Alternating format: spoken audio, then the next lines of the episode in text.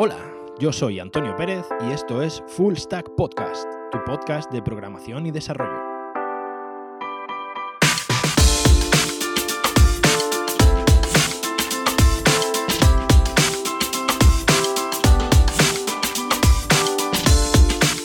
Muy buenas a todos y bienvenidos a un nuevo programa de Full Stack Podcast. En este programa, este programa va a ser un programa, esta edición veraniega va a ser un poquito, un poquito especial. Eh, os dejo a continuación el crossover que he grabado con los, con los chicos de República Web, eh, en el que hablamos de, bueno, hablamos en general de tecnologías de backend y, y la verdad que ha sido un programa muy, muy interesante y muy, y muy bonito de grabar. He disfrutado, he disfrutado mucho de nuevo estar, eh, estar grabando con esta, con esta gente de República Web porque realmente cada programa que grabo con ellos es súper interesante. Así que, bueno, no me enrollo más, que sabéis que tiendo a divagar. Aquí lo tenéis y eh, encantado de teneros aquí en este nuevo programa de Full Stack Podcast. Espero que lo disfrutéis. Un abrazo. Bienvenidos a República Web, estás escuchando el episodio 144, eh, perdón, 148, me repito, da igual, estás escuchando el episodio 148, me acompaña aquí en Idecrea el amigo Andros Feniosa, ¿cómo estás Andros? Aquí estoy tranquilo, espera, que me vean. ¿Vas a venir aquí a verme? Estamos grabando en vídeo. Hola, ¿qué tal? Uy, que me caigo. Volvemos a Idecrea después de unos meses, lo cual nos ha supuesto un pequeño trastorno, pero aquí estamos grabando juntos eh, por primera vez desde hace por lo menos, ¿cuánto? ¿Tres meses? ¿Cuatro?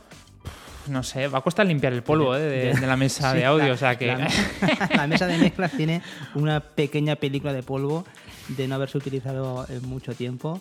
Pero aquí estamos y me acompaña en Salamanca David Vaquero. ¿Cómo estás, David? Hola, muy buenos días, ¿cómo estás, Javi? Muy bien, aquí estamos haciendo otra prueba de grabación en, en vídeo en YouTube, lo cual también nos causa un poco de trastorno esto de estar en, en- en vídeo y en audio. Y para este episodio nos acompaña el compañero Antonio Pérez, desarrollador full stack y podcaster en su podcast Full Stack Podcast. Antonio ya nos acompañó allá por el episodio eh, 78 en un programa titulado Ruby on Rails frente a Python. ¿Cómo estás, Antonio? Muy buenas, Javier, ¿qué tal? Pues encantado de volver a compartir micro con vosotros, a ver eh, si volvemos a darle un repasito a, todas la- las cosas que han pasado desde la última vez que hablamos. Vosotros, bueno, habéis sido bastante más prolíficos que yo, han pasado más de 70 programas, para mí no han pasado tanto. Pero bueno, aquí estamos, aquí estamos, intentaremos hacerlo lo mejor que podamos. Sí, además, ¿sabes qué pasa, Antonio? Que cuando hace- hicimos ese episodio dijimos, tenemos que volver a hacer otro episodio, pero se van pasando la- las semanas, se van pasando Sí. los meses. Y, y- y- y ojo, que tú también tienes un podcast que tiene un gran valor, primero porque lo haces solo, y segundo porque también planteas unos contenidos muy, muy diferentes. Lo tienes muy, como, como- es lógico, porque lo llamas Full Stack Podcast, y por tanto tienes que una capa de aplicaciones enorme para, para poder contar, lo cual digo, tengo que decirte que te honra, ¿eh? Es un Claro, trabajo hombre. difícil. Intento, intento sobre todo que sea bastante. Ya habéis visto que algunos de los programas son bastante densos. Son bastante densos. Yo intento, intento hacer un poco un disclaimer. un- hay programas que a priori ya sé que van a ser un coñazo, no van a ser aptos para, para todos los oídos, pero bueno, si hay gente que sigue ahí, yo, yo encantado de, de darle el contenido. Aunque no, ciertamente no puedo darlo con toda la frecuencia que me gustaría, pero. Pero sí, ahora además eh, lo vengo avisando. Para los próximos programas tengo ciertas novedades. Me gustaría empezar a apoyar el podcast con, con sesiones de live coding en, en YouTube, con lo cual, bueno, creo que vamos a, vamos a añadirle una pequeña capa más al podcast. Lo único, pues que claro, eh, cada grabación ahora me va a llevar un poquito más de, de trabajo y de tiempo, pero bueno, ahí estamos, ahí estamos intentando. Sí. Es, la, es el reto ese que tenemos muchas veces de, de combinar medios. Pues el podcast siempre te tira a hacer también vídeo. Eh, tampoco quieres dejar aspectos como las redes sociales o, o el blog. Es siempre Claro. es un reto. Pero sí que es cierto que en lo que nos movemos nosotros, la gente demanda mucho eh, eso, tipo live coding, cosas que puedan ver, que puedan aprender. Porque aquí quizás nosotros nos centramos más en, el, en la tertulia o en presentar contenidos muy, muy abiertos. Tampoco entramos en el, en el tuétano de las cuestiones porque por audio es complicado. Claro, claro, no, lo cual, lo cual está genial. O sea, realmente, realmente hace falta. De hecho, eh, los podcasts que más éxito tienen, tanto en Estados Unidos, yo sigo unos cuantos podcasts americanos también de temas de desarrollo como aquí, son precisamente eh, los podcasts como, como el vuestro, podcasts en los que muy didácticos, muy instructivos y en los que se habla de temas realmente interesantes, vamos, de relativo a la programación, aunque no haga falta entrar en demasiado detalle. Oye, Antonio, han pasado muchos meses desde que hicimos el episodio aquel 78. Tratamos el tema de Ruby on Rails. Eh, tú defendiste el fuerte de Ruby.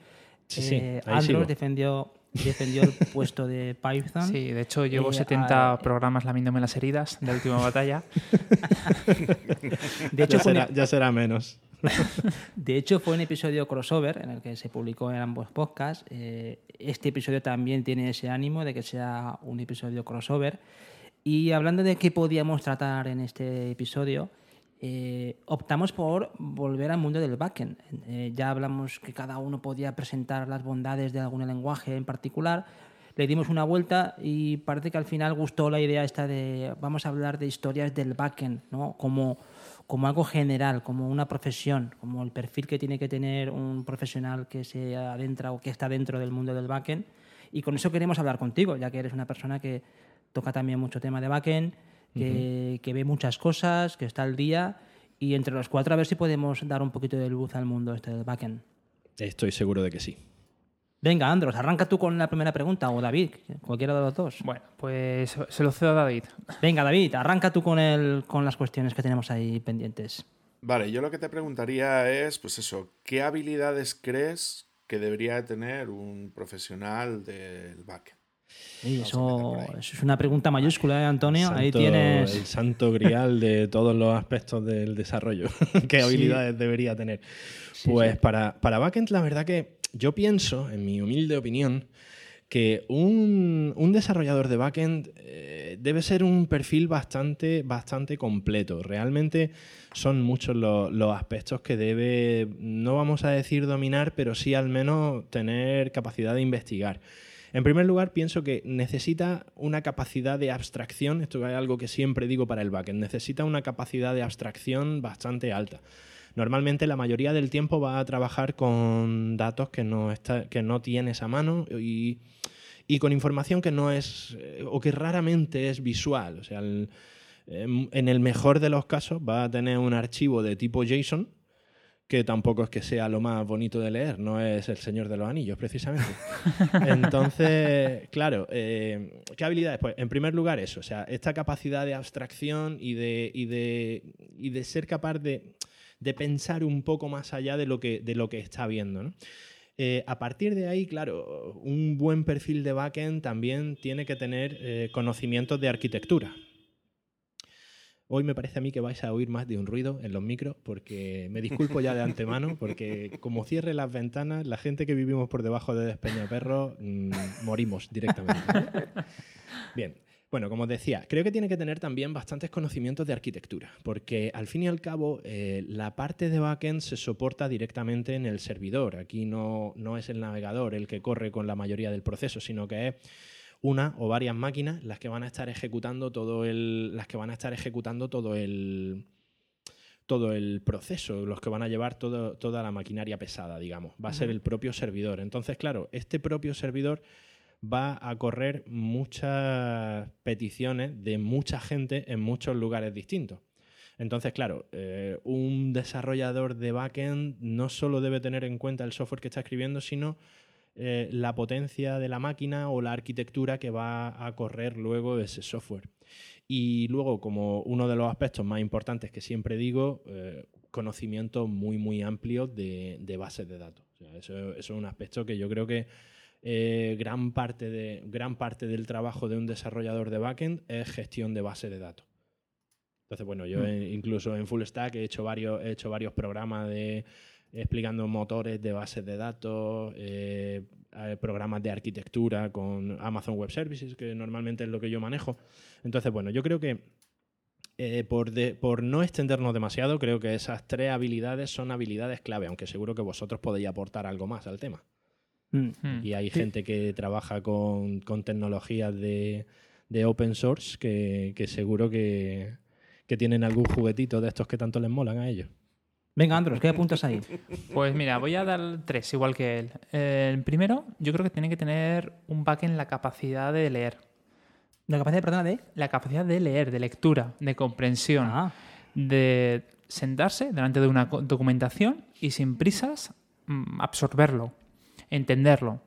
Lo digo porque gran parte de los problemas que yo he visto dentro de un backend ha sido porque alguien no ha leído lo que tenía que leer. Algún aviso que, pues, que ha pasado, ¿no? Que ha ido directamente al ejemplo, ha copiado, ha pegado, eso ha funcionado y se ha olvidado.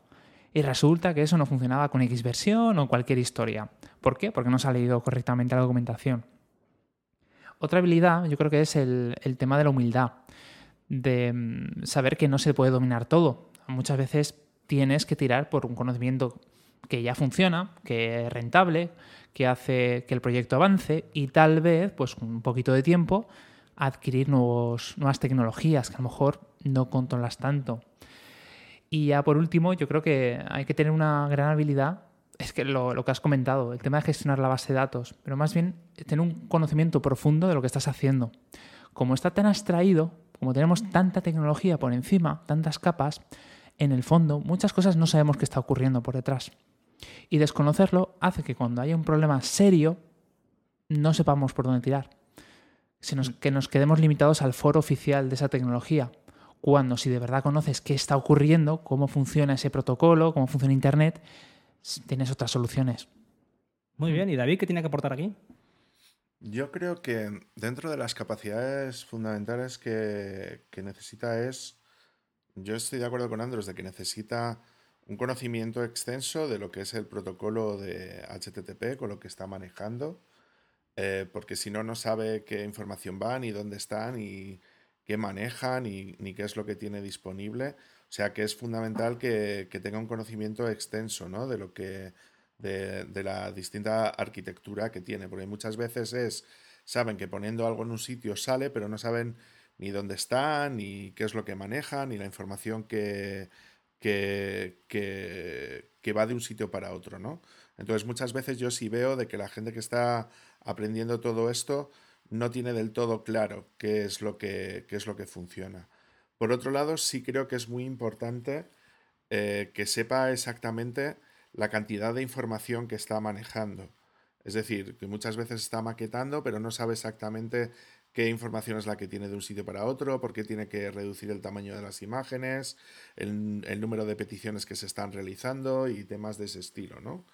Y luego, por el otro lado, creo que es muy importante también, como habéis dicho, el tema del acceso a las bases de datos y sobre todo eh, el rendimiento que eso provoca dentro de la web conforme al uso que se le da, ¿no? Entonces creo que es muy importante también que sepa temas que tengan que ver con el tema sobre todo de la caché, no solamente de la propia base de datos, sino de la aplicación que está manejando o de, o de manejar un varnish por delante para, para, mejorar ese rendimiento y creo que es, que es, que es fundamental. ¿no? Y yo añadiría un último y, y, cuarto punto, que es el tema de que sobre todo cuando estamos hablando de backend, ya yo solamente hablaría de temas que tengan que ver con un API REST. Y creo que es súper importante que cuando hablamos de, pues de backend nos restringamos ya única y exclusivamente a lo que sería o el server-side rendering, es decir, la parte de aligerar lo que sería la parte frontend, o por el otro lado lo, lo que sería el apartado correspondiente de un API REST, con temas de documentación, temas de Swagger, temas de todo aquello que tenga que ver con, con el tema de las pruebas. ¿no? Entonces yo creo que eso más o menos conllevaría esos cuatro apartados que yo destacaría en ese aspecto. ¿no? -huh. A mí me parece muy interesante todo lo que apuntáis, muy completo, y, os lanzo también otra cuestión que cuando a veces se habla del backend, parece que mucha gente lo asocia exclusivamente al conocimiento de un lenguaje o dos de programación. Decir, bueno, yo soy backend eh, orientado a PHP, o soy backend orientado en lenguaje Python, o en Ruby, o a un framework en particular. Eh, ¿No pensáis que está muy limitado a esa visión? Aquí estamos hablando de que eh, quizá una persona del backend tiene que tener un conocimiento, y ahí añadiría otro punto, que me parece, todo lo que les comentado me parece impecable, eh, añadiría también el conocimiento de cómo funciona realmente una máquina. Cómo funciona un sistema operativo, cómo funciona... Es saber que todos los procesos tienen un coste, que el coste de la memoria, el rendimiento, ¿no? ese tipo de cosas que, ostras, cuando una persona sabe eso, que también le viene un poco derivado del conocimiento de un lenguaje de programación de alto nivel, ¿no? Eh, por ejemplo, decir, bueno, tiene un señor que viene de, de, C++ o que viene de un lenguaje como C, o, o, que tiene un conocimiento de bajo nivel de algo como PHP, que sabe, que sabe, que sabe cómo van las tripas, que sabe que, cómo optimizar. ¿Cómo veis vosotros esa, esa parte de los lenguajes? Bueno, yo siempre he escuchado de que un frontend se dedica a conocer un navegador y un backend el resto o lo que está, lo que está por encima. y, eh, y, bueno, creo que más de uno aquí ha tenido que lidiar con la memoria RAM, ¿no? con la base de datos o el espacio. Al final te tienes que meter en, en una capa un poquito más profunda, ¿no? tocar procesos, eh, quitar por aquí esto, añadir un protocolo por allá. Sí, sí, totalmente de acuerdo. Sí, ¿no? Eh, parece como que y, igual voy mal, mal, encaminado, pero ¿no pensáis que el frontend como que tiene muchos recursos a su, a su disposición y se puede librar de, esa, de esas tripas del sistema y el backend es el que tiene que estar preocupándose de, oye, oye, a ver qué haces tú aquí porque te estás comiendo los recursos del sistema? Hmm. Claro. Antonio, no, ¿qué dices? No sería, no, no, sería tanto, yo creo, que el frontend tenga, tenga toda esa cantidad de recursos, aunque, aunque un poco sí, ¿no? Porque realmente a día de hoy todas las máquinas que renderizan en frontend suelen ser máquinas bastante potentes. Eh, al final en backend eh, y sobre todo, como tú has comentado, sobre todo todo este tipo de recursos, este coste de recursos, se vuelve especialmente importante eh, si no solo desarrollas un backend y lo entregas, sino que si luego tienes que mantenerlo, ahí es donde vas a empezar a ver eh, todo este coste en tiempo real, ¿no? Yo, de hecho, eh, gran parte del tiempo de los proyectos que ya están corriendo, gran parte del mantenimiento al final es mm, revisar la performance de o bien de las conexiones a la base de datos o bien de por qué resulta que esta aplicación ahora después de una semana funcionando sin problemas de pronto eh, se cae y empieza a devolver errores 502 eh, estoy mm, he dimensionado mal el servidor de base de datos he dimensionado mal eh, la, cantidad, la cantidad de procesos en segundo plano que se están ejecutando eh, el proceso de imágenes que se está realizando es demasiado pesado para la memoria que tiene el servidor. O sea, empieza a hacer un pequeño juego de platillos en el que hay muchas cosas que tienen que mantenerse en funcionamiento y sincronizarse entre ellas, ¿no? Entonces, claro, al principio todo esto son como magias muy oscuras que no saben muy bien cómo funciona todo esto. Pero bueno, poco a poco y a base de lo que comentaba, lo que comentaba Andro antes, a base de leerte documentación y echar horas y horas y horas y horas revisando gráficos y ahora ver este gráfico de hace cuatro días, este pico que de pronto aquí aumentan eh, las conexiones a la base de datos, aquí de pronto se me han multiplicado por tres, esto por qué ha pasado. Muchas veces también pasa eso, que precisamente en backend cuando, cuando el cliente te, te, te da las especificaciones, normalmente el cliente no te va a cubrir todos los casos. Entonces, vamos, esto es cuestiones del día a día. O sea, tú te encuentras con que de pronto el sistema está dimensionado o se ha tenido en cuenta para funcionar de una manera y luego de pronto te encuentras con que un proceso que el cliente ha considerado secundario desde el principio te está consumiendo el 80% de los recursos de la máquina. Hmm. O sea, son cosas, son cosas muy de ese estilo. Entonces, realmente el backend sí que necesita de mucha, mucha investigación, mucha investigación posterior, independientemente del lenguaje. Ojo, aquí estamos hablando de que al final el tema que comentas de, de restringirse a un lenguaje de programación, yo creo que también llega a un punto en el que una vez que llevas unos cuantos años dedicándote a esto, eh, has trabajado ya con tantos lenguajes. Yo no sé si lo comenté la última vez que hablamos. Yo empecé a programar allá por el 96, 97. Yo empecé a programar en C. Claro, mi primera fase fue de C, C++. Eh, a partir de ahí, luego has pasado por PHP, has pasado por infinidad de lenguajes, ¿no? Has probado Delphi, Pascal, en mi caso, luego has probado Ruby, has probado... Mira, curiosamente, lo que comentábamos ayer con David, yo no he trabajado nunca con Java, fíjate, cosa. En la fase de Java yo todavía trabajaba con C, C++. Entonces, entonces, claro, al final el lenguaje mm, yo creo que viene a ser un elemento casi secundario. Obviamente, si llevas siete años desarrollando en un lenguaje, te vas a sentir más cómodo trabajando en ese lenguaje, pero simplemente por el hecho de que lo conocen mejor, conocen mejor los recursos de ese lenguaje que los de, que los de otro con el que ha hecho varios proyectos de prueba, varios juguetitos, porque te ha entretenido. Entonces, lógicamente, vas a preferir trabajar con él.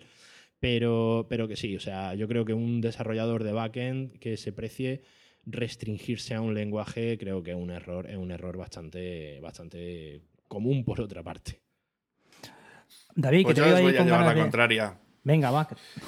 Eh, creo que nos gusta la, la- la comparación de- del tema de las optimizaciones que hay en backend, ¿no? De que estamos como súper pendientes nuevamente del rendimiento que tiene el servidor, ¿no? Porque si se cae el servidor se nos cae todo. Pero creo que nos gusta esa comparación y voy a deciros por qué. Primero, porque tendríamos que poder equiparar las aplicaciones que ahora tenemos de frontend con las aplicaciones de escritorio. Creo que sería la comparación más, más justa porque es en lo que se están convirtiendo ya no solamente por frameworks como Electron, ¿no? que nos permite poder crear aplicaciones de escritorio en base a una, a una aplicación frontend o en, en base a las PWAs, ¿no? que se convierten al fin y al cabo en aplicaciones instalables. ¿no? Em, entonces creo que esa comparación no sería del todo justa, porque solamente en esos casos es cuando eh, la aplicación puede consumir muchos más recursos de los que tenemos disponibles normalmente, ¿vale? Y luego por el otro lado, porque en el caso de la conectividad móvil, o cuando estamos intentando acceder desde el móvil a un determinado sitio web, en, en ese caso el rendimiento sí cuenta, y cuenta muchísimo. Y es cuando tenemos que empezar a hacer todos los procesos de optimización de, eh, de cuántos bytes, ¿no? Cuántos kilobytes van de un sitio para otro, ya no solamente por el hecho de que, de que circulen y por lo tanto tengamos una menor latencia y un menor tiempo de renderización de la página, sino que aparte sea súper importante eh, los tiempos de respuesta que tienen que ofrecer eh, las aplicaciones que nosotros tenemos de frontend, ¿no? Entonces creo que no estoy de acuerdo con eso, porque creo que en frontend si hay algo, si hay una serie de procesos que evidentemente tienen que tener muy en cuenta, como el tema de la mini- minimización de los, del CSS, la minimización de, de JavaScript, la reducción del número de peticiones que se tienen que hacer y sobre todo que PWA lo que hace es prácticamente hacer como una caché entera de la aplicación para reducir todos esos tiempos de carga y no hay otra pelea más, más allá en frontend, ¿no? Que es el hecho de poder establecer en cuánto tiempo carga tu página, cuántos cas, que cuántos mínimos cas sean posibles para que pueda llegar a, a cargar. Entonces creo que no sería que, no sería justo, ¿no? Esa, esa comparación o decir que solo en el backend ocurren ese tipo de optimizaciones. No, no, no, por supuesto. O sea, estoy totalmente de acuerdo contigo. Me refería a que realmente esa comparación justamente con de frontend backend realmente se tratan problemas diferentes. Se tratan problemas muy distintos y realmente no, no es lo mismo, no, no, no, no, no te enfrentas al mismo tipo de, al mismo tipo de situaciones en frontend que en backend. Correcto. Bueno amigos, tenemos otra cuestión aquí que cuando hablábamos del tema del backend ya la habéis introducido en todos en la primera cuestión y es la importancia del conocimiento de lo que son las bases de datos, SQL, modelado y también el acceso a esa, a esa base de datos. Eh, ¿Qué papel o qué importancia le dais vosotros a esos conocimientos, aunque ya la habéis adelantado? Pero bueno, Antonio, empieza ahí con esa cuestión de las bases de datos. Yo es que, yo es que creo que yo es que creo que un desarrollador de backend al final es un gestor de una base de datos. Al final, un backend lo que hace básicamente es servir datos.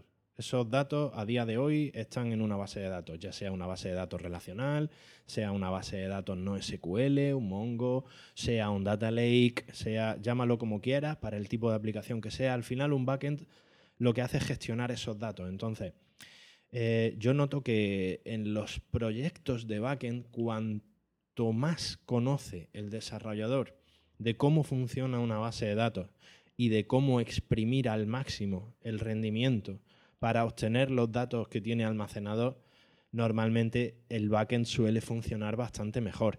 Es cierto que luego hay otros muchos factores que hay que tener en cuenta, pero, pero a priori, al final, lo que estamos haciendo es eh, articular una serie de herramientas que tenemos a nuestra disposición para sacar los datos de la base de datos lo más rápido posible y de la forma más eficiente posible y de la forma que sea más fácilmente interpretable para, para una aplicación de frontend. Aquí, por ejemplo, coincido totalmente con lo que comentaba antes David, de que al final el tema de backend yo también eh, desde hace un tiempo lo veo como la generación de, de un API REST o de este tipo de lo que es simplemente comunicación. O sea, aquí están los datos, voy a intentar servirte esos datos de la mejor forma posible. Entonces, yo creo que para un, para un desarrollo de backend adecuado es importantísimo conocer los distintos motores de bases de datos, eh, qué diferencia hay, por ejemplo, entre un MySQL y un Postgres, eh, cuáles son las características de trabajar con Spark o con, eh,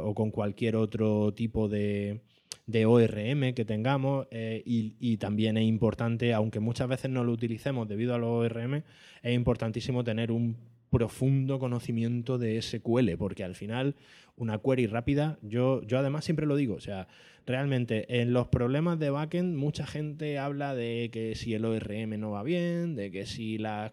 Al final, el 95% de las veces yo lo que he visto que el problema es un problema que ha introducido el desarrollador. Si una query no está bien hecha, el backend va lento. Si una query está bien hecha, el backend va rápido. Eh, esa es mi, experiencia a día de hoy. Hmm. Andros. Hmm. Bueno, es que hablar de. Creo que lo han, dicho todo. O sea, creo que Antonio y David lo han dejado claro. Es que hablar de un backend que no sabe SQL es como un front que no sabe JavaScript. hablamos del ABC, de la profesión. Y es verdad que cuando sabes de verdad hacer una query adecuada un update o lo que sea y funciona bien, la gran carga del problema de rendimiento desaparece, se desvanece. Esto me recuerda el otro día que estaba viendo el, Notion, la aplicación esta de gestión de mm. notas. Yo pensaba que esto estaba montado sobre un Mongo, que estaba súper distribuido, porque tiene no sé cuánto cantidad de usuarios, pero un montón, ¿no? Trabaja muy bien. Y luego vi que estaba montado en un VPS con 2 GB de RAM y un MySQL. Y yo digo, ¿qué está pasando aquí? que me han engañado. Y luego ellos te explican que no. Hemos sido engañados. Exacto. luego vas leyendo y dices, no, es que nuestro truco ha sido optimizar las SQLs. Ya está.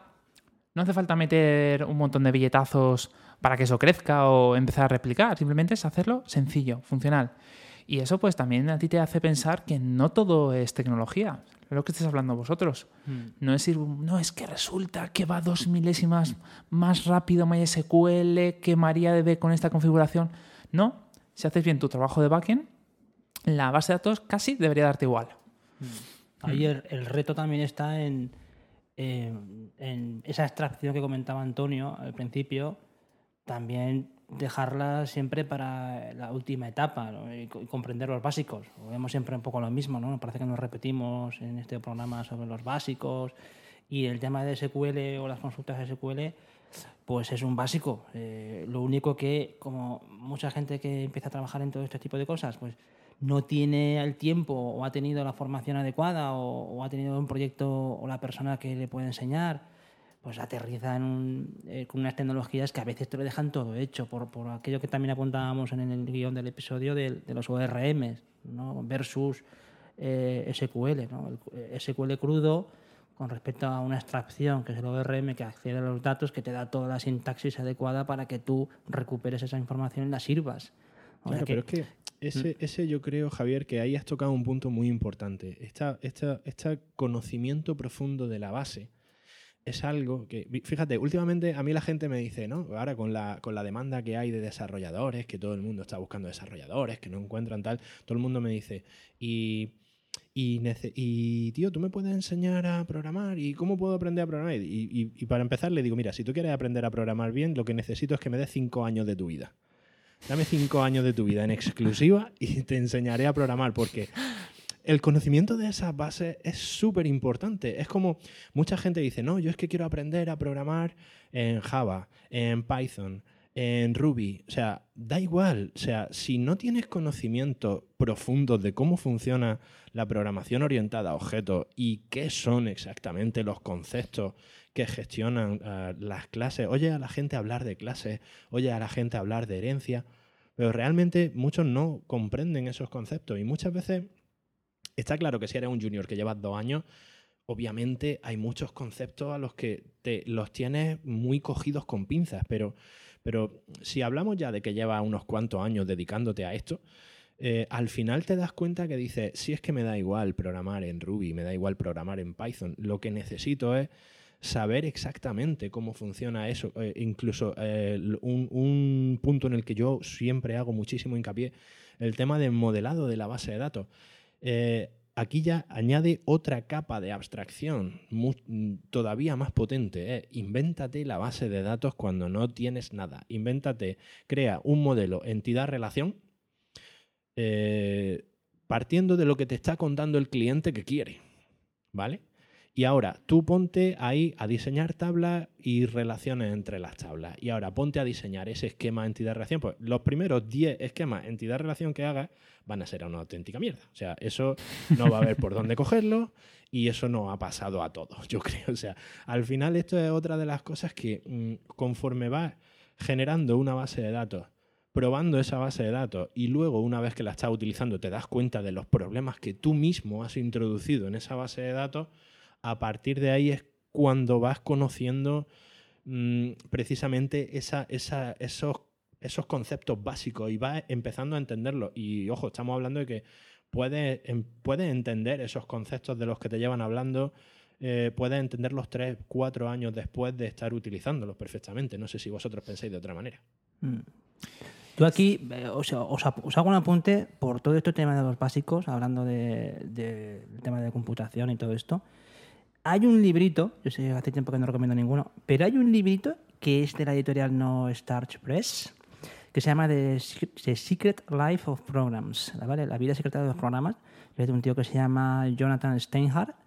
Ese libro es que es, es que es tan bueno, es tan jodidamente bueno en aspecto Que lo vamos de- a regalar a los primeros que nos no, ojalá, porque vale 50 dólares. Pero el, el- el- O sea, te habla de todo lo que es la anatomía de la computadora y de cómo funcionan los programas, cómo acceden a la memoria, cómo funciona un, un navegador web a, a nivel interno.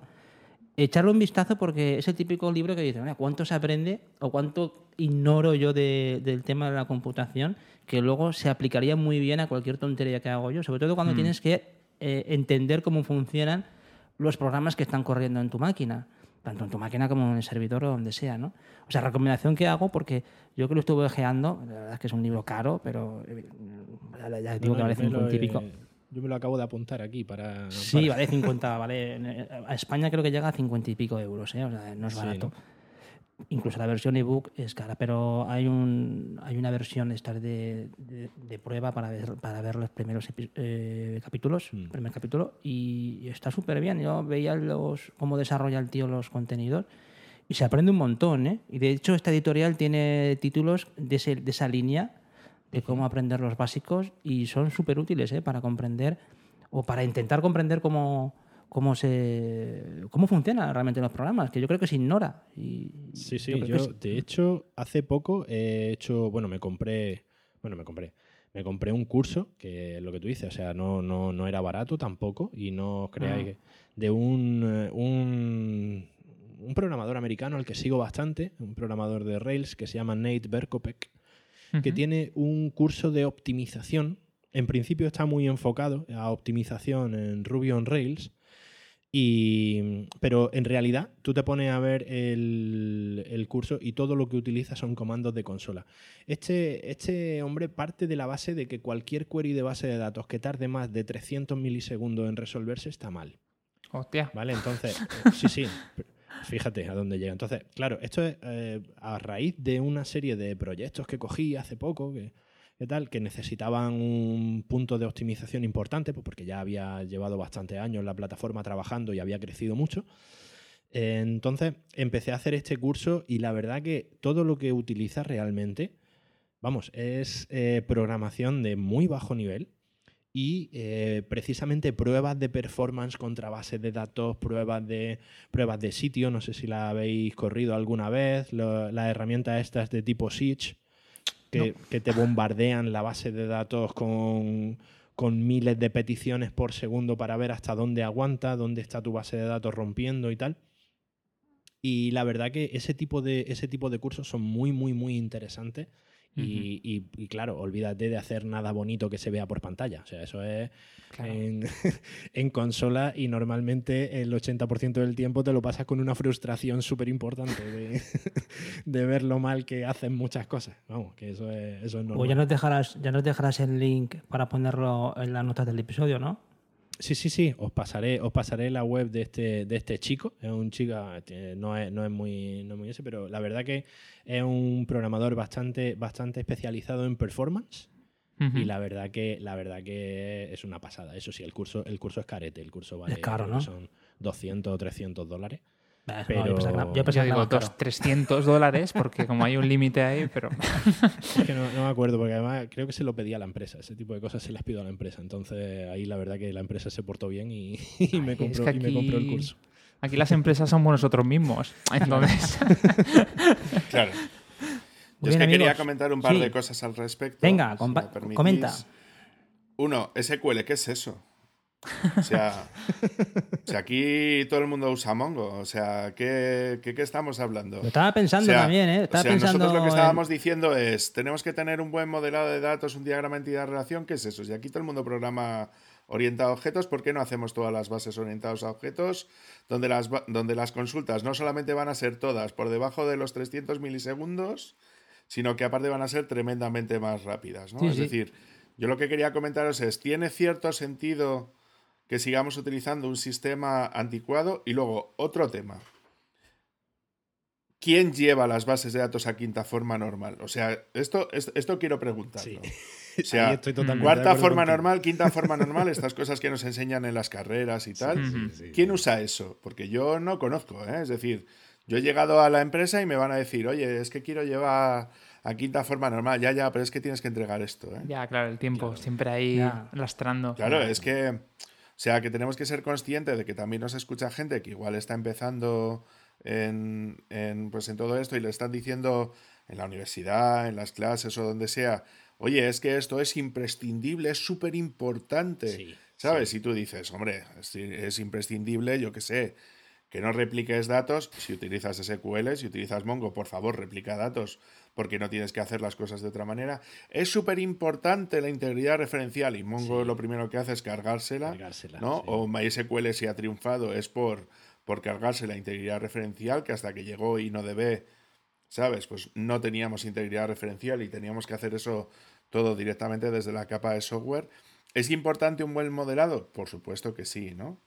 Es decir, por supuesto que es importante que modelemos bien y que hagamos un diagrama entidad-relación o algo parecido a un diagrama entidad-relación si lo hacemos con base de datos orientada a objetos, pero creo que las bases de datos tipo MongoDB que tenemos aquí definido, es súper importante que seamos conscientes de que ya no solo tenemos bases de datos relacionales, ¿no? Sí, sí, sí. Y ahora tenemos bases de datos orientadas a objetos, tenemos bases de datos orientadas a, a búsquedas de grafos, ¿no? Es decir, como, sea, Mm. como sería pues, Neo, Neo 4J, bueno, Neo 4J o, bases de datos de, este estilo, ¿no?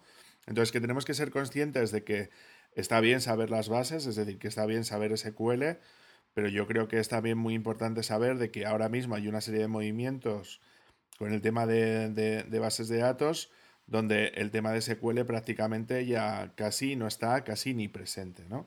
Voy a, voy a seguir con la siguiente pregunta de, de qué parte lo hemos estado mencionando, que sería la parte correspondiente de SQL versus los, los ORM, ¿no? Entonces, aquí voy a, voy, voy a, voy a liarla pardo, ¿vale? Porque lo que vamos a intentar Está hacer guerrillero es... Hoy, David, está guerrillero hoy. Está Ah, con yo- ganas. Yo, yo es que tenía muchas ganas de tenerte aquí. Em, lo que intento decir es, es el tema de que yo personalmente, cuando tú estás utilizando, por ejemplo, un, un ORM, vamos a hablar de un ORM potente, como es el caso de Hibernate, ¿no? Que se podría decir que es el padre de todos los ORMs, porque luego han venido todos detrás, ¿no? Ha venido Ruby detrás, con cosas muy interesantes, como es el tema de, Sí, de con las migraciones de datos, ¿no? Mm. ¿vale? Que te va calculando automáticamente eso, de que tú cuando arrancas la aplicación verifica, ¿no? Si la base de datos está al día o no está al día respecto al modelo que tú tienes definido dentro de tu aplicación. Ahí ha habido cosas muy interesantes como el hecho de las Hibernate Tools, ¿no? Que era un conjunto de herramientas que tú le dabas un modelo de base de datos, una conexión a una base de datos y él automáticamente te generaba todas las clases de acceso de modelo, todos los repositorios, incluso hasta los servicios en el caso de que se lo dijeras, y todo eso se lo debemos principalmente a lo que es al mundo Java, ¿no? Es decir, yo recuerdo, por ejemplo, cuando yo en PHP estaba todavía con, con, con NadoDB, ¿no? Eh, para intentar hacer algo más o menos parecido a eso, ¿no? Y lo que hemos avanzado en, ese aspecto, ¿no? Pues entonces, si yo con un lenguaje de consulta como, como el, el Hibernate Query Language, ¿no? O el, o el, o el HQL, que es un lenguaje de consulta brutal, ¿no? Donde yo no me tengo por qué limitar hacer las cosas de una determinada manera con SQL, donde yo ya solamente pienso en objetos, otra vez lo mismo, ¿no? Solamente pienso en, en objetos y no pienso en cómo está eso dentro de la base de datos, que es un problema, por un lado, porque eh, no sabes realmente lo que estás haciendo por debajo, porque tienes un grado de abstracción sobre el modelo de la base de datos y no sabes si esa consulta que estás haciendo con un asterisco precioso sin darte cuenta, ¿no? Eh, a la hora de intentar traerte todos esos datos, ¿no? Sí, y luego un, tema que me parece fundamental, que es el tema de, la gestión de caché, ¿no? Hombre, menos mal, te vas a preguntar. Estamos esperando. Estamos esperando la pregunta. Pero, lo, estoy intentando liar, ¿no? Eh, de, de, cómo puede gestionar eso, ¿no? Entonces, sí te quería preguntar es cuál es tu opinión respecto a, este tema de los ORMs, ¿no? Si estás a favor, estás en contra, si consideras que benefician más que perjudican, ¿no?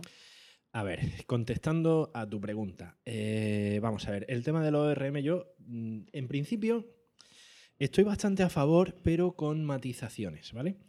Primero te digo por qué estoy a favor. Yo estoy a favor porque eh, facilita mucho la entrada a la gestión de bases de datos a mucha gente.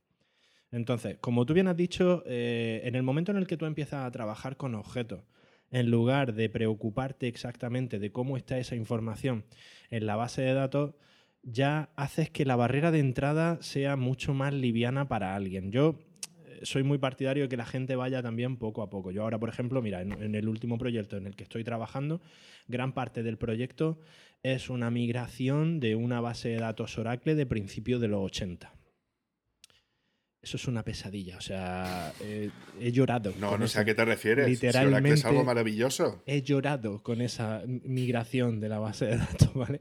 ¿Qué usas? ¿Una eh, pantalla de fósforo verde para la migración? No, no, no, no, pero no veas para conectar nada más. Es bueno, una empresa grande que ahora, pues claro, está trabajando con sistemas de, de, hace 30 años y ahora están renovando todo. Así que, pero bueno, la base de datos era una base de datos de esta Oracle de, de incluso los índices, pues claro, cada, cada etiqueta, no, cada, cada, campo no podía tener más de ocho caracteres, ¿vale? Con eso ya imaginaros de, lo que estamos hablando. Entonces, claro, eh, a este respecto eh, es muy interesante el uso de ORMs, pero, pero, y ahí es donde vienen las matizaciones, eh, tienes que tener muy claro que estás trabajando con un ORM y que hay cosas que están pasando por debajo. Entonces, si solo te limitas a trabajar con el ORM, va a tener bastante problemas y limitaciones, porque al final eh, un ORM, precisamente por, por, por, esa facilidad que te da a la hora de trabajar con la base de datos, no te puede cubrir todos los casos. Y hay ocasiones en las que al final necesitas que, eh, a mí por ejemplo, el ORM que más utilizo, el de, el de Rails, Active Record, Active Record llega a un punto en el que tú directamente dentro de la orden de Active Record le puedes poner una orden SQL. Entonces, yo hay muchos momentos en los que directamente inicio la petición como una petición de Active Record, pero al final lo que estoy montando es una, es una, petición SQL, porque al final eh, hay cosas que el ORM no te va a dar. Precisamente el ORM te, sube una capa, te, te, sube el nivel de la, de la petición y te hace que te sea más sencillo montarla, pero por otra parte eso necesariamente te genera ciertas limitaciones. Entonces, no pienso que debas quedarte solamente el ORM. Está muy bien para empezar a trabajar. ¿Cuáles son las limitaciones que crees que hay? Perdona. No, eh, la limitación a la hora de, a la hora de gestionar, por ejemplo, eh, típica, los típicos accesos a, a, la base de datos complejos en los que intervienen muchas tablas. A mí, por ejemplo, quizá por, quizá por mi background un poco más de viejuno que soy, pues me, resulta más sencillo montar una query de 12 líneas en SQL que intentar ver cómo el ORM en concreto la va a gestionar. Incluso, incluso el ORM hay ocasiones en las que he notado, algunos de ellos con los que yo he trabajado, que a veces eh, te pueden incluso generar algún tipo de problema en cuestiones muy concretas, como que de pronto su forma de interpretar el SQL te genera una n más 1. Mm. y cosas y cosas así. Son casos puntuales que me he encontrado. Entonces, claro, aquí, ojo, estoy hablando ya de afinar mucho las conexiones. O sea, no estoy hablando de, de hacer un select eh, con un join en dos tablas, lógicamente, o hacer un, un join de tres, de tres tablas y mapear cuatro campos y cosas así. O sea, estoy hablando ya de, de accesos múltiples en distintas eh, en distintas en múltiples tablas y obtener una, una y obtener prácticamente el JSON mapeado. Cosas así. Entonces, en casos concretos, pocos, por eso te digo que el 95% de los casos los va a poder tener sin problemas con un, con un ORM, pero sí es verdad que yo en algunos casos concretos sí que he tenido que tirar de, de eso. Por eso, por ejemplo, me gusta mucho, pues me gusta mucho a mí en concreto Active Record, el Ujú. ORM de Rails, porque al final te permite que abre unas comillas y metes una sentencia SQL. Entonces, al final es una cuestión, yo creo, también más de, también de comodidad, por mi parte. An- Antonio, ¿y no te da miedo el tema de la inyección de SQL? No, porque esta, esta, esta inyección de SQL la estoy metiendo yo a nivel de código directamente. Pero me Entonces- refiero cuando trabajas, yo qué sé, con un formulario y dices, mira, esta consulta la voy a optimizar a menos de 200 milisegundos. Sí. Eh, te la montas, ¿no? Y dices, "Mm, a ver qué me meten. Y bueno, pues voy a tirar por el ORM. ¿Suele ser esa No, la reflexión? No, pero esos casos los tienes cubiertos. Ahí realmente la inyección de la inyección de SQL en la petición la tienes ya limitada. O sea, si realmente es una petición que te viene de fuera, de hecho, por ejemplo, eh, una de las cosas que más me gusta de, de Rails en concreto es que a la hora de hacer una petición en base de datos tienes que hacer un whitelisting explícito. O sea, la inclusión de parámetros, tú tienes que haber autorizado previamente qué parámetros puede meter en la base de datos cada una de las peticiones. Entonces, realmente si es algo que, que te va a venir de fuera, eh, lógicamente tiene escapada la inyección de SQL. O sea, la inyección de SQL solamente la hago yo en un método que me llama mi controlador y ese controlador es un controlador mío que está dentro del código. Eso no va, no va a coger SQL de fuera. En el caso de Java, por ejemplo, tienen una estructura que se llama Prepared Statement, que es la que te permite que, que ha- hace lo mismo. Tú le dices dónde van los parámetros y como en la base de datos sabe de qué tipo es ese, esa columna, pues ya directamente no te permite meter una coma. O sea, si Claro. ya le metes una cosa que él no se espera, ya directamente te dice que nana sí. y naranjas de la China. Sí, O sea, esas en librerías ese también sentido- en cualquier lenguaje hoy en día ya las tiene, ¿no? PHP también tiene Sí. la suya, el acceso de objetos también lo tiene.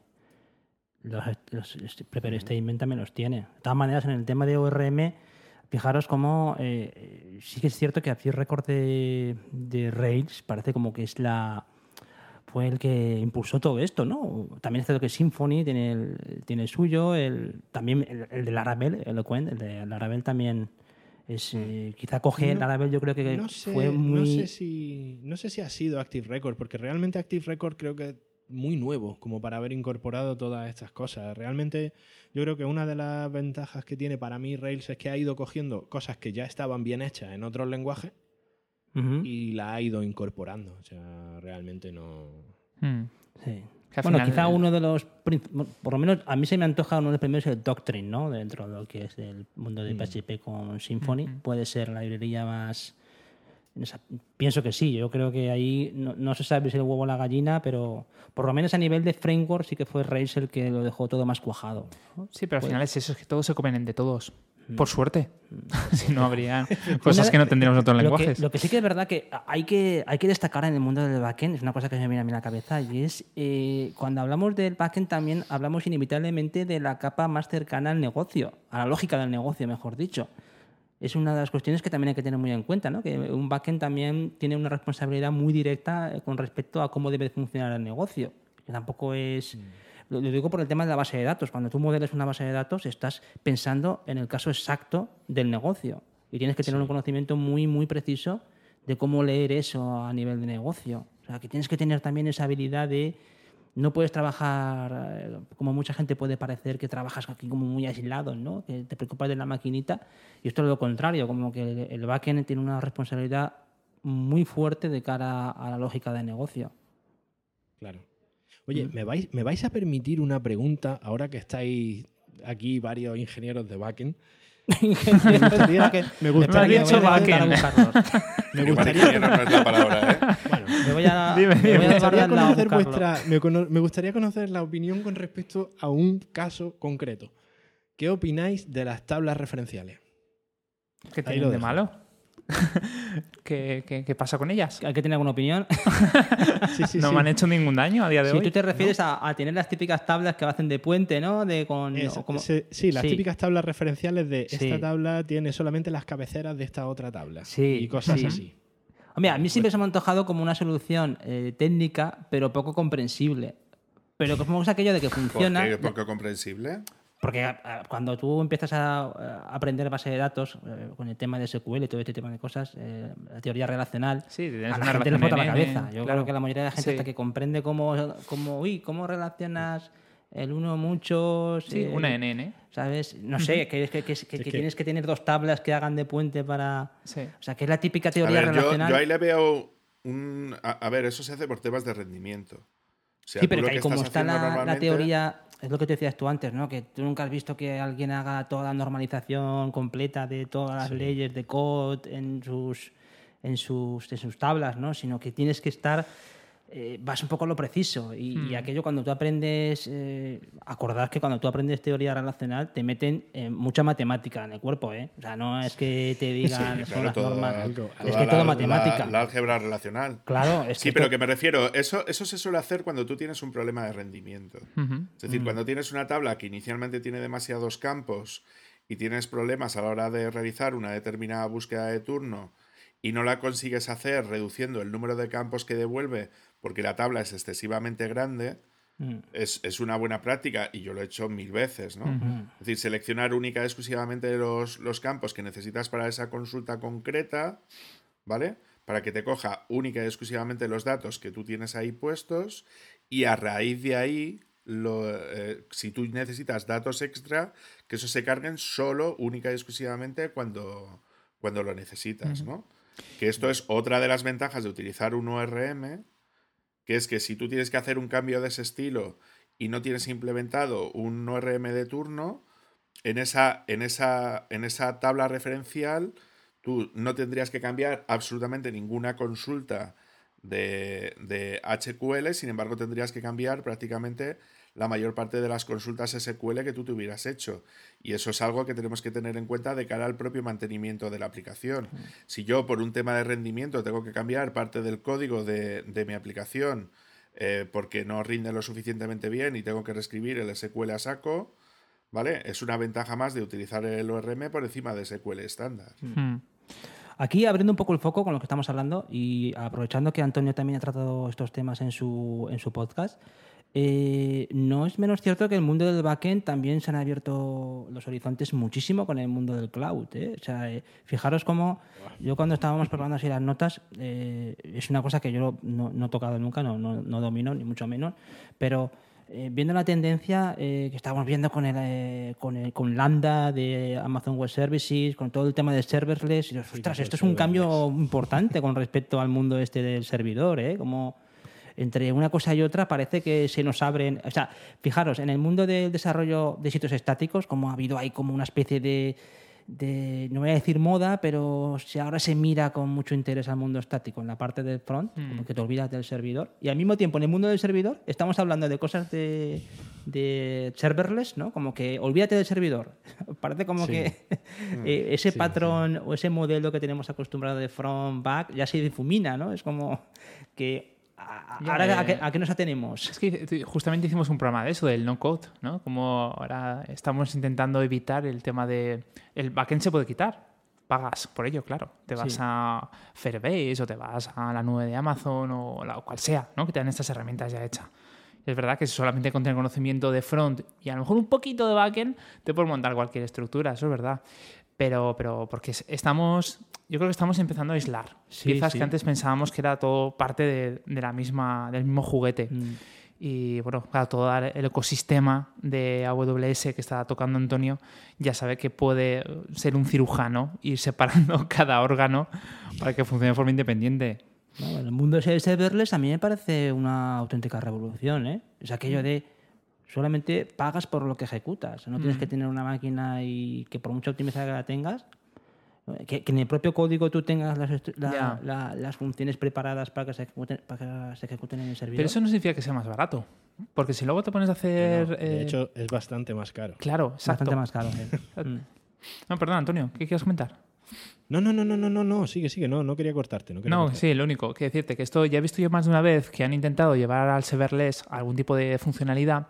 Y luego, claro, es que se tienen que ejecutar tantas veces que sale mucho más económico Claro, un VPS sí. normal y corriente. Sí, sí, sí, sí. Pero es verdad que luego a la hora de mantener, de testear y tal, pues eso no se te va a caer. Eso va a estar ahí siempre. Entonces, bueno, es una herramienta más. Es que no, Mm. no sé si es la solución definitiva. No, no, Claro, que va, yo- no, no, encajará, yo creo- encajará. Yo creo que es Hmm. justo lo que tú acabas de decir, Andros. Es una herramienta más. Porque a mí, por ejemplo, yo el serverless lo he utilizado, pero para eh, cosas muy específicas dentro de un backend, ¿no? Que esto ya entronca un poco con lo que. Una de las cosas que después quería comentar, que era el tema también de los microservicios. ¿no?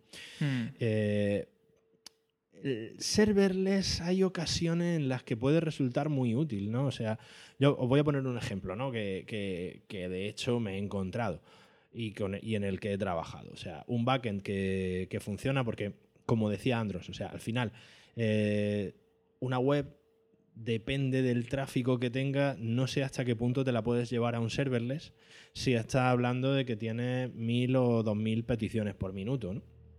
Entonces, eh, claro, eso quizá no merezca la pena llevártelo a un serverless, pero sí es verdad que esa web en concreto puede tener, imaginad, eh, una subida de imágenes y esa subida de imágenes, cada una de esas imágenes tiene un proceso, tiene un proceso independiente en el que hay que tratar esa imagen, pues simplemente algo como eh, reducirle el tamaño, ponerla a un tamaño específico y almacenarla en otro sitio.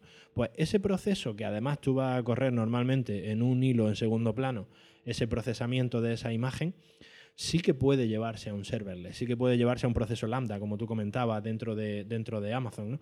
Entonces, yo por ahora, por ahora con el tema serverless, eh, yo no suelo ser muy partidario de de pronto sale una tecnología nueva y "Buah, esta tecnología es el, santo, el nuevo santo grial y hay que aplicarla a todo. Yo creo que hay que, yo en ese aspecto soy bastante más cauto. Pienso que, que todas estas nuevas tecnologías que están surgiendo, sí es verdad que nos solucionan problemas específicos, pero no creo que las otras tecnologías que ya estamos utilizando hayan dejado de ser válidas, ¿no? Entonces yo, por No, ejemplo, sí es verdad que, de hecho, me he encontrado en casos de que, eh, típico, o sea, hay, hay un, un proyecto en el que trabajo mucho, que es un proyecto que el 90% del tiempo el servidor requiere de unos conocimientos, perdona, de unos, de unos recursos mínimos. O sea, realmente el proyecto puede estar corriendo el 90% del tiempo en un, en un servidor bastante normalito.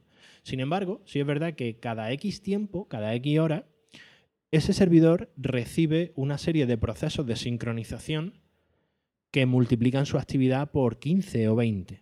Claro, esos procesos de sincronización en concreto sí que veo muy apropiado sacarlo a un serverless para no tener que montar una pedazo de máquina brutal. Mm. O, o- o utilizar, por ejemplo, este otro entorno, el entorno elástico, por ejemplo, que, que también se utiliza bastante. Entonces, claro, ese tipo de cosas sí que puede ser interesante, pero yo no lo veo como, por ejemplo, mucha gente que he oído, ¿no? De "Bah, toda la web va a ser serverless. No creo, para empezar, porque es mucho más caro. O sea, es que Claro. mm, arrancar un proceso serverless no es barato. Mm. David, que te veo ahí pendiente. No, no, no, yo estoy de acuerdo con él. Eh, hay algunas cuestiones que, que tienen que ver con, con el uso de serverless que te lo venden como, "Ah, es que es la panacea, no sé qué, no sé cuándo. Y luego, luego, cuando te llega la factura del serverless es cuando te das cuenta que igual no has tomado la decisión correcta para hacer eso. ¿no? Sí, sí, lo de LES Entonces, desaparece, eh, ¿no? Claro, que tú tengas en serverless gran parte de los procesos que realmente no te conllevan o, o no te conllevan específicamente mucho trabajo, ¿no? O que, o que prevés que no lo vas a tener, no significa que luego lo tengas, ¿no? Y ahí sí, sí, sí voy a entrar en el tema de, de los microservicios, porque la ventaja de utilizar los microservicios es que son súper pequeñitos, estos pequeños API REST, ¿no? Que, que, que tú levantas, ¿no? No son tan gratis en el caso de que sean Java, tengo que decir, por el tema del arranque de, de la máquina virtual, pero si tú montas, por ejemplo, eh, con Django, ¿no? un, un mini, un mini servicio REST, ¿no? Hmm. Que, que con una sola instancia de un solo contenedor, ¿no? A ver que me, que me expliquen a mí la diferencia que hay entre eso y un server. Sí, pero igualmente es algo... O sea, porque... Te quiero añadir una cosa, David. Eh, es que siempre escucho esa crítica de Java, ¿no? Digo, "Oh, es que ocupa mucha memoria al principio, tarda mucho en arrancarse. Ya, pero lo arrancas una vez. Luego está ahí funcionando y ya está. Sí, Sí, sí, sí, pero no solamente eso, sino a lo que me refiero es al tema de que, de que si tú, por ejemplo, eso lo aplicas a una arquitectura de microservicios, Mm. ¿Sabes? Donde tienes 400 microservicios en funcionamiento, ¿vale? Por muy poco que ocupe lo que es la máquina virtual de, pues, pues de Java, eso multiplícalo por 400 y empiezas a tener un número no muy gracioso. ¿sabes? Yo, yo, yo me refiero a nivel de rendimiento global de la plataforma que tú estás montando. ¿Vale? Independientemente de que luego cuando lo arrancas ya funciona guay. O sea, yo ahí no tengo nada que decir. ¿Vale? Y ahí es donde voy a intentar sacar la patita y decir, ole por PHP.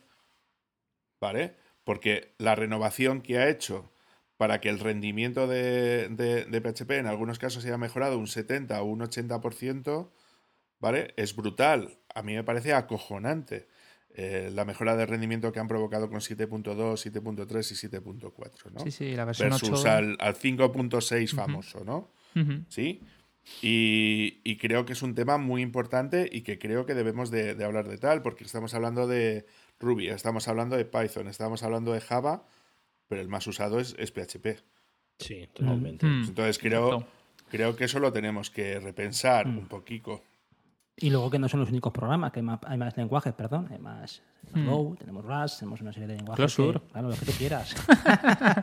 Oye, Antonio, que es que llevamos ya una horita, vamos a ir a ver si te, sacamos más partido en esta, en esta charla. Más partido. Eh, sí, sí, a Preveía- que- Se preveía que esto iba a ser largo. ¿eh? Sí, Llevamos tres sintetizando. había puesta al respecto.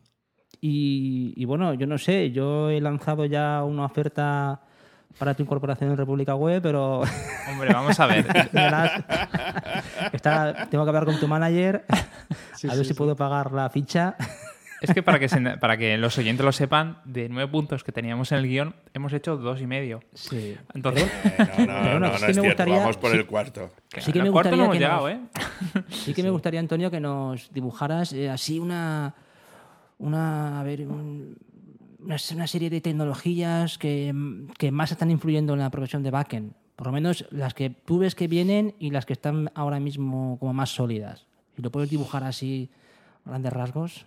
Pues mira, eh, yo últimamente creo que hemos hablado un poco por encima, ahora en este último punto de, de ellas, pero estas tecnologías que yo creo que ahora mismo están, están dando mucho que hablar precisamente son eh, todo este tipo de tecnologías de, de containerización del software, todo este tema de Docker y Kubernetes. Vaya, sí. Mm. todo el tema de todo el tema de microservicios que hemos hablado con el que debo decir que yo por ahora no he trabajado demasiado pero sí que veo algunas cosas que podrían resultar interesantes interesantes Eh, este tema que hemos comentado también de mm, eh, este, este último tema del que estábamos hablando con el joder ahora se me ha ido cómo era El Serverless. serverless. el serverless eso es se me ha ido el nombre Eh, El serverless. todo este tema de serverless, creo que son tecnologías que están, eh, luego también eh, todas estas tecnologías de entornos elásticos en la nube, o sea, esto es, es un tema que también está, está funcionando muy bien, ahí por ejemplo sí que, yo por ejemplo sí que le saco mucho partido. Y luego hay un tema que ahora en backend eh, está intentando entrar que tiene grandes defensores y grandes detractores, yo creo, que es el tema de la asincronía. Eh, ahora parece que hay que utilizar JavaScript para todo. JavaScript es el nuevo, otra vez, de- yo ya conocéis mi opinión, yo creo, acerca de... Sí, que eres un gran amante de JavaScript. Sí, sí. lo Hombre, si JavaScript es el mejor lenguaje del mundo, ¿qué es me estás un mal- contando? es un ¿Por qué lo llamáis lenguaje? JavaScript Antonio, es mal JavaScript. Antonio es a JavaScript lo que es eh, vaquero a Microsoft. Sí, sí, o sea, Java- JavaScript es un... Pero eso es porque no conoce TypeScript, que lo, Sí, lo sí. tiene que integrar en su Lo vida. utilizo muchísimo, TypeScript. Yo desarrollo con Angular también. Vale, pues entonces, Entonces- sabes que eso mola. TypeScript, pero claro, si no un lenguaje ya te tienes que inventar otro lenguaje para poder escribir en ese lenguaje, ya vamos, empezamos regular. Esto es como la teoría de cuerdas, que tienen que inventarse 27 dimensiones para que funcione. Bueno, joder, en el caso de TypeScript solamente son dos, una JavaScript y, TypeScript es la segunda, que no está mal. Y aparte no es comparable el, el, el ECMAScript 2015 con el código de hace 20 años. Es decir, cuando tú ya puedes crear una clase de verdad ¿no? Y tienes la salud función de verdad.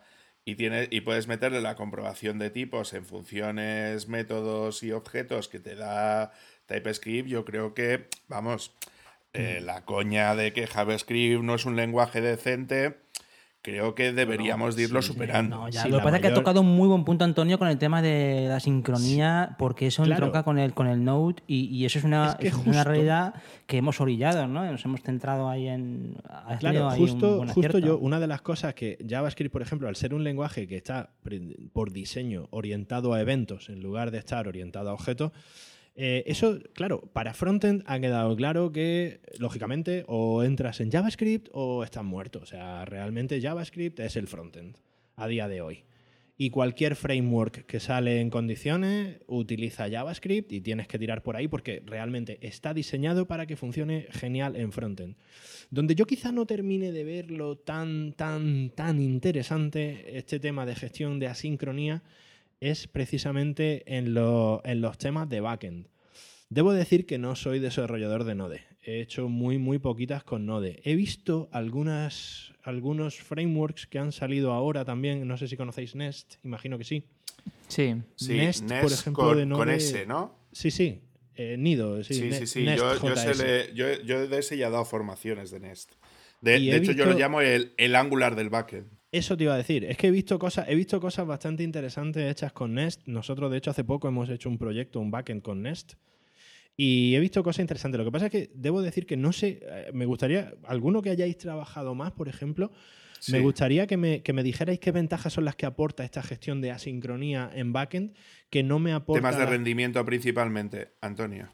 O sea, si tú comparas pero con la gestión, bloqueante... de, la gestión de la gestión de recursos en hilo en hilo en hilos de segundo plano asíncrono no te la soluciona igual. No. A ver, para que me entiendas, eh, voy a hacerte el ejemplo con Java, ¿vale? Java tiene el conjunto de servlets y a partir de la versión 3.1 de servlet le empezaron a meter eh, la posibilidad de poder gestionar las peticiones web de manera asíncrona, ¿vale? Entonces, uno de los frameworks más importantes, que es Spring, eh, ha sacado, creo que lo he mencionado ya en, varios podcasts, eh, lo que llaman Webflux, ¿no? Que es la manera a través de la cual tú puedes gestionar las peticiones de manera asíncrona dentro del servidor Java. La mejora del rendimiento va desde un 15 a un 30% respecto al número de peticiones que eres capaz de poder gestionar dentro del mismo servidor con los mismos requisitos migrando de un sistema a otro sistema. También es cierto que si tu backend, por ejemplo, no engancha contra una base de datos que admita sincronía, ¿vale? Porque de hecho, por ejemplo, ya las bases de datos rollo Oracle, ya por ejemplo, ya tienen un driver asíncrono que te permite manejar eso de manera síncrona también, pero donde se le saca el mayor partido posible es cuando tú lo enganchas contra una base de datos de Big Data, para que me entendáis, rollo Cassandra, rollo, por ejemplo, MongoDB, ¿no? Que es otra ventaja más por encima de las bases de datos tradicionales que tiene para poder manejar, ya que una base de datos tradicional normalmente no permite funcionar de manera síncrona. entonces, el tema es, si tú manejas las peticiones web de manera síncrona y manejas las peticiones a la base de datos de manera síncrona, ¿qué es una API REST nada más que eso? Quiero decir, si tú puedes manejar orientado a eventos tanto la entrada de la información, en lo que es el flujo básico de funcionamiento, tú coges una petición web y trasladas e-, esa petición web a una consulta a la base de datos. Tienes que esperar hasta que la base de datos termine de resolver esa petición y te envíe la información y luego en base a esa información tú emites una respuesta. Pero al final, ese, cuadrado... tú al final no dejas, de, no dejas de estar trabajando con promesas, ¿no? Al final, al final sigue siendo una promesa. Sí, si manejas. sí, sí, a ver, yo, tú dentro de Node.js sí, pero te lo estoy comparando con, una aplicación Java, con una aplicación, por ejemplo, desarrollada con, con, Django. Yo lo que sí te sé decir es que, porque ya lo he probado, es aplicación Java desarrollada de manera síncrona y aplicación Java eh, desarrollada de manera asíncrona, mejoras entre un 15 y un 30% de rendimiento. Misma aplicación, mismo, misma base de datos, todo funcionando exactamente de la misma manera. Entonces, una mejora del 30% me parece lo suficientemente potente como para que, para una gran empresa, evidentemente, para, nosotros pagar un 30% más de, del hosting significa que vaya un poquito más lento, ¿no? Pero cuando tú tienes una, una aplicación lo suficientemente potente como para que te permita hacer ese tipo de cosas, creo que es sustancial. Es decir, ponte en la piel de Google, ponte en la piel de Facebook, ponte en la piel de, de, pues, de cualquier grande, si no aplicarían o no aplicarían esa determinada mejora de, de, mm. de rendimiento, que repito, que es sustancial. O sea, que no es, no es una mejora de rendimiento que te dicen, es que te puedes gastar el 30% menos dinero en, en, hosting. Claro, no. Lo que pasa es que eso encajaría, perdón, pero eso encajaría en cierto tipo de eh, aplicación, o sea, determinado tipo de aplicación. Siempre se ha hablado de que no, cualquier tipo de aplicación se puede transformar a ser... Sí, pero que hay eh, pero que habrá cierto tipo de aplicación. Otra cosa es que te interese hacerlo. Sí, pero por ejemplo, siempre has hablado de, la, de aplicaciones de mensajería, aplicaciones de tiempo real, concurrencia, cosa que, que sí que necesite como una actividad muy frenética en poco tiempo. Pregunto. Claro, pero es que cualquier aplicación que tenga un ratio de usuarios constante en su uso es una aplicación que requiere de un procesado de, de, información constante. No sé si me explico. O sea, tú ponte la tesitura de que eres un, de que eres un banco. ¿Vale?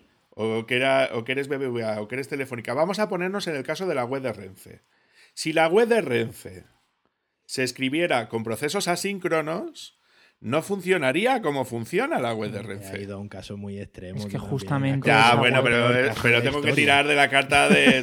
tengo que tirar de la, de la, carta del Corregime si me equivoco. El comodín de Renfe. el comodín de Renfe. Si conocéis un poco el tema, por ejemplo, el tema de la web de Renfe, eh, lo que ha pasado con la web de Renfe es una, un cambio un cambio estético o es un cambio de. Vale, no, que es un cambio de base, que no, es una web que está preparada para que 80.000 personas entren a la vez. Pero vamos a ver, fácil. igualmente, perdona que os interrumpa, muchas veces discutimos, siempre que hablamos de backend, con unas tecnologías y unas soluciones que no. Yo al menos no me encuentro en mi día a día. Eh, está claro que sí, mejora el rendimiento y tal, pero es que al final mis clientes no necesitan ¿Sabes? Que no. Sí, sí, por mil usuarios ahí, va bien. Ahí, es donde, yo, ahí es donde yo iba. Yo iba precisamente a ese punto que está comentando Andros. Y es que a mí me pasa, por ejemplo, un poco con la tecnología esta, con la mejora de rendimiento en asincronía, me, pasa un poco como con el patrón Redux. Eh, el patrón Redux yo lo he utilizado en algunas aplicaciones de, de, Angular y lo he utilizado porque sí es verdad que mejora mucho la experiencia de usuario, mejora mucho el rendimiento del frontend y demás. Pero sí es verdad que para determinados proyectos puede ser muy bueno cuando precisamente necesitas gestionar múltiples fuentes de múltiples API y gestión sobre todo de información en tiempo real puede resultar muy, muy útil. Pero la capa de complejidad, por ejemplo, que añade en tiempo de desarrollo, eh, desarrollar una aplicación con patrón Redux, no lo justifica muchas veces para muchos de los proyectos que, y te hablo de proyectos medianamente, medianamente grandes. Entonces, con la, con la sincronía en backend, me pasa un poco, me pasa un poco eso, me pasa un poco que, no veo que, realmente sea. Quizá la sincronía en backend no incorpora tanta complejidad como puede, como puede incorporar meter un Redux en una, en una aplicación, ¿vale? Pero, pero me pasa un poco, me me pasa un poco eso, que, que realmente no veo en un porcentaje muy amplio de las aplicaciones, no veo una diferencia significativa de, rendimiento entre uno y otro. Eso creo que depende mucho más de, lo que te cueste a ti hacerlo y tal. Por ejemplo, en el caso de, en el caso de Java, si no migras la base de datos, eh, porque si tú ya, por ejemplo, ya estás trabajando con Mongo, por poner un ejemplo, eh, la transformación o la conversión asíncrono se hace en una tarde. O sea, los, los, cambios que tienes que hacer son tan pocos, hombre, también depende del tamaño, ¿vale? Pero, pero se pueden hacer en relativamente poco tiempo.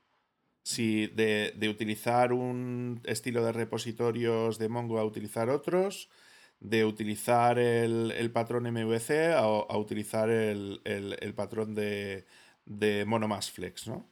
O sea, creo que sería relativamente fácil de hacer eh, lo, que es el, lo que es el cambio en sí. Otra cosa es que te interese.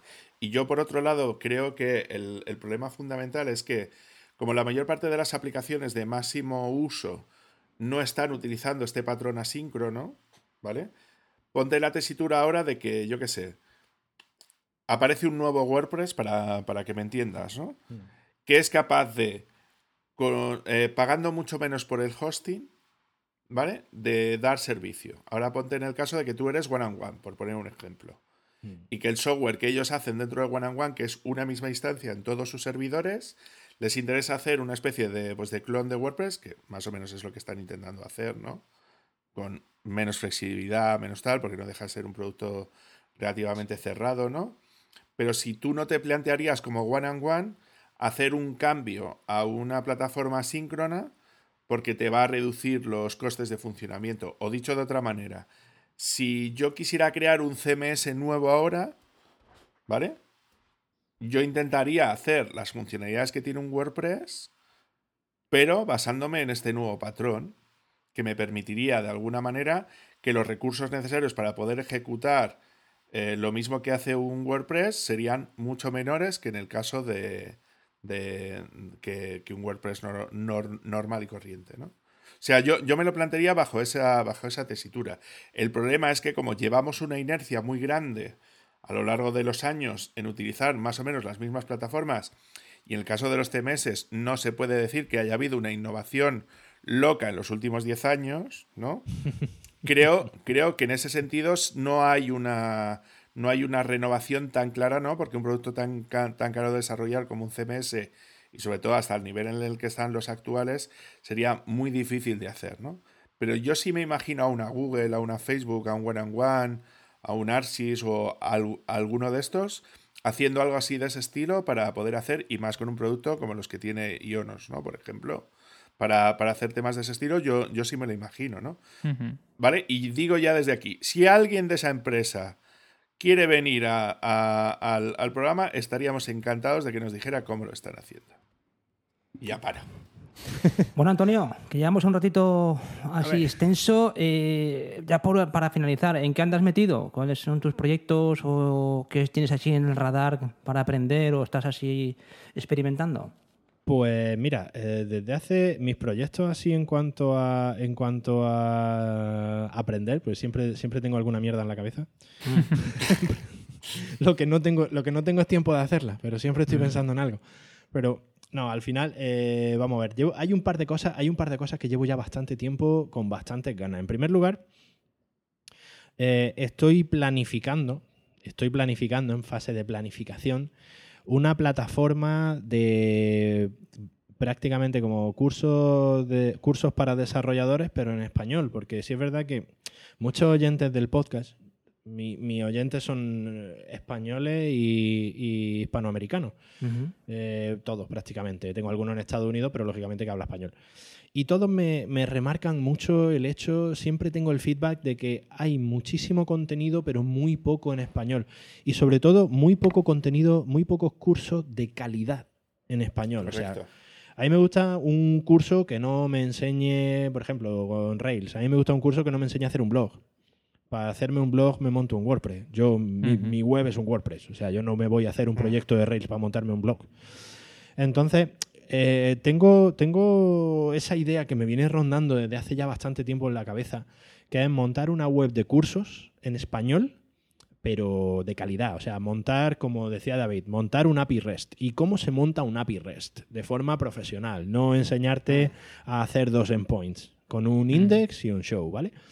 Eso por una parte. Lo que pasa es que, claro, ahí al final, pues, el tiempo manda. Sí.